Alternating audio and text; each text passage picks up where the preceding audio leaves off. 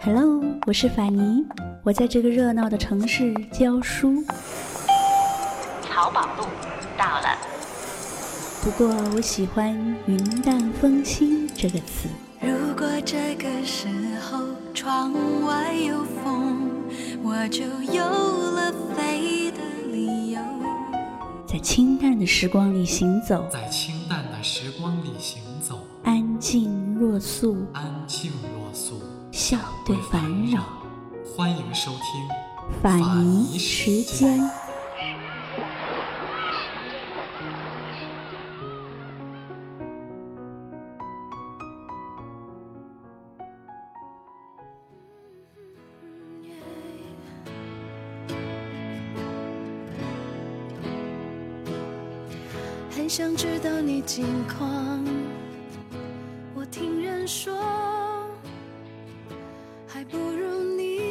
二零零九年六月十九日，诺贝尔和平奖得主、六十四岁的昂山素姬，在最近一年的软禁中首次获准公开露面。在仰光一家酒店外，一个记者高声对他喊道：“素姨，请笑一个。”他停下来，转身问：“我的微笑还好看吗？”最亲爱的，你过得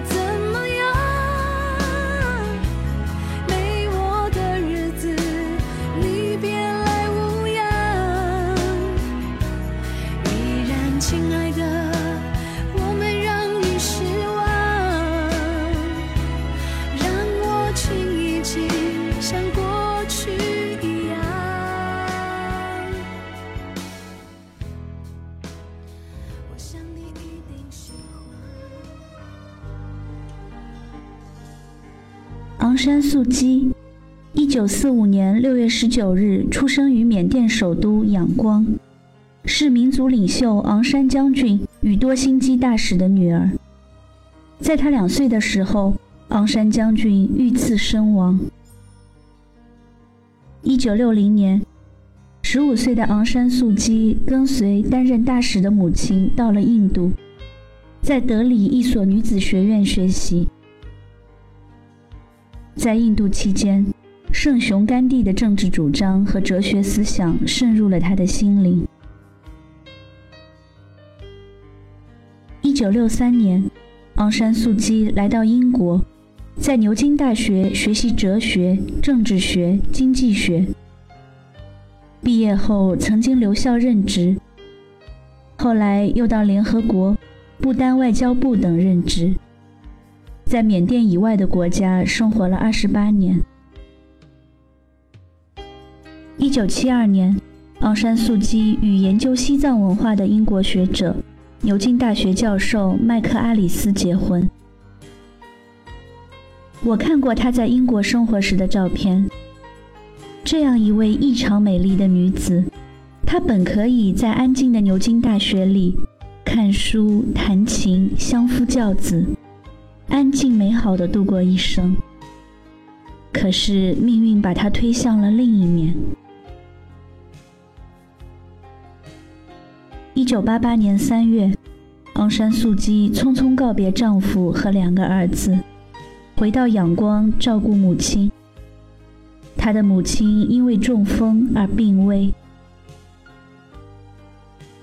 昂山素姬回国期间，缅甸发生了严重的骚乱，缅甸人民发起反抗军政权的游行示威，遭到军队和警察的残酷镇压，共有二百多名无辜民众死难。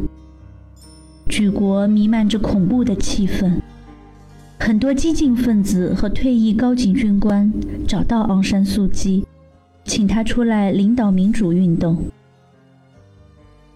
一九八八年八月二十六日，近百万群众在瑞德贡大金塔的西门外广场集会。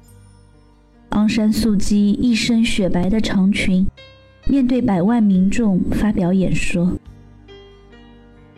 和她优雅清纯的气质不同的是，她的成熟冷静让人惊讶。她用慷慨激昂的神态、铿锵有力的声调。掷地有声的言辞，征服了所有在场的民众。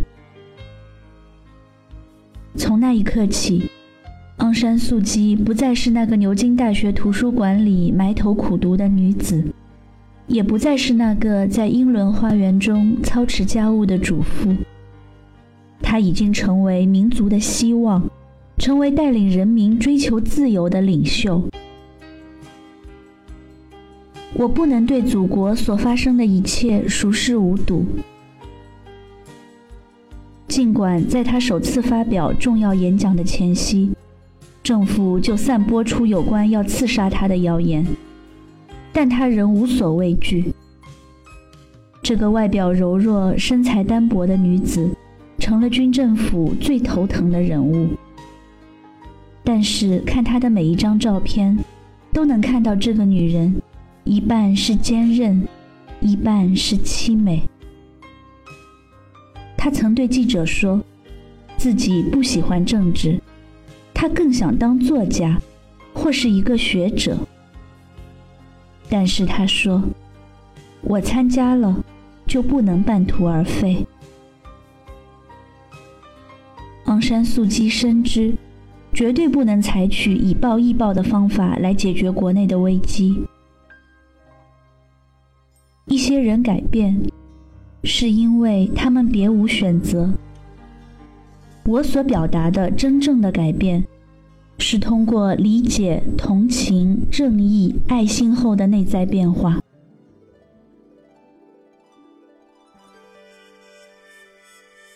刚走上正途的他，给媒体留下的深刻印象是：不论处理什么问题，都是自信和谦逊的。当士兵包围他的住所时，他坚持不用任何暴力，甚至在自卫反抗时也不应使用暴力。一九八九年七月二十日，军政府以煽动骚乱的罪名对昂山素姬实行软禁。一九九一年，昂山素姬获得了诺贝尔和平奖，他无法前往挪威领奖。只好让儿子代替自己发表了答谢词。在缅甸追求民主，是一个国民作为世界大家庭中自由与平等的成员，过一种充实、全面、富有意义的生活的斗争。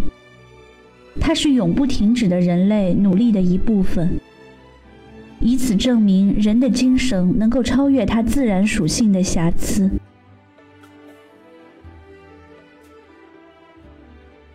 他将诺贝尔和平奖的一百三十万美金交付信托，用于缅甸人民的健康和教育。一九八九年七月首次被软禁以来，在过去的二十多年里，昂山素姬有十四年的岁月是在监狱或居家软禁中度过的。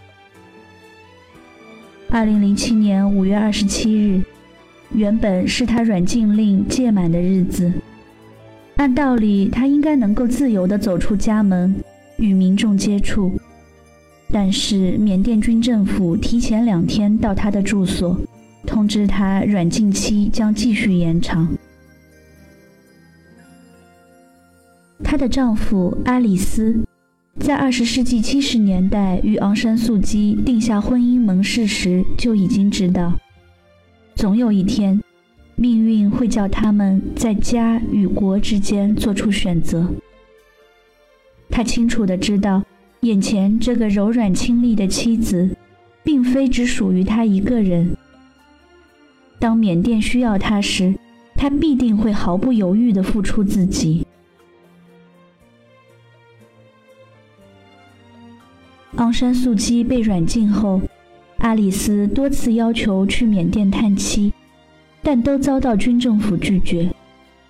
几经争取，几年间两人只短暂会面过五次。最后的相聚是在1995年年底。此后，他便不再获准进入缅甸。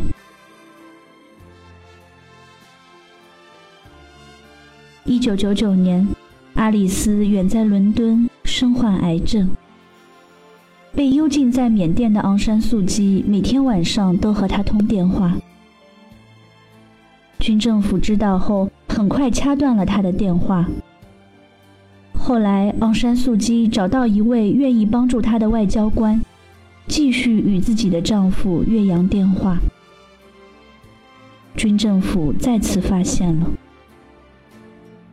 当他刚刚对阿里斯说完那句 “hello”，电话就被切断了。那一天，昂山素姬流下了泪水。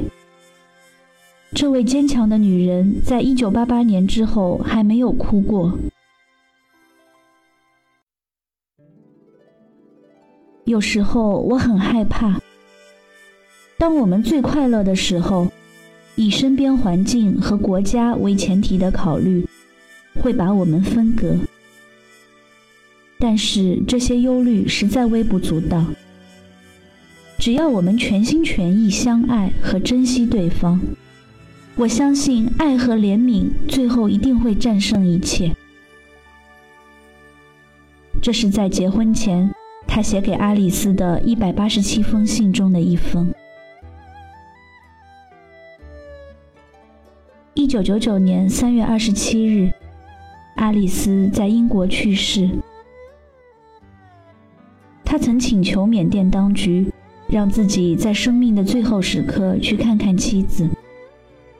但被蛮横地拒绝了。他孤独地死去，但他完全理解妻子所做的一切。我永远不会站在你和你的祖国之间。当年阿里斯这句爱的承诺，就像昂山素姬别在头发上的那朵白花，素净而坚贞。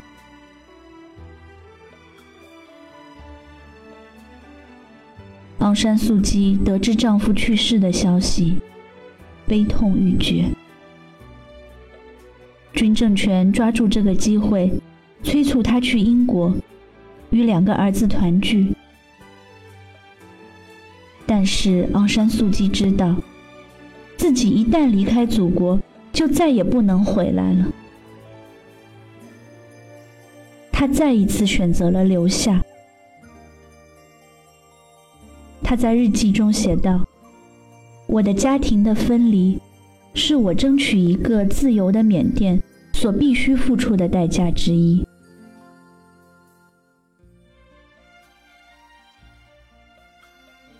根据昂山素姬的助手回忆，无论什么时候，当他的情绪波动时，他都会抽出时间在钢琴上弹奏莫扎特或巴赫的曲子。以恢复平静和自律。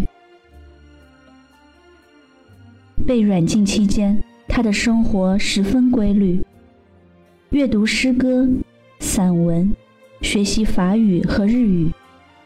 他经常在夜里独自弹奏钢琴曲。但是钢琴坏掉之后，他想修复，却受到了层层的阻挠。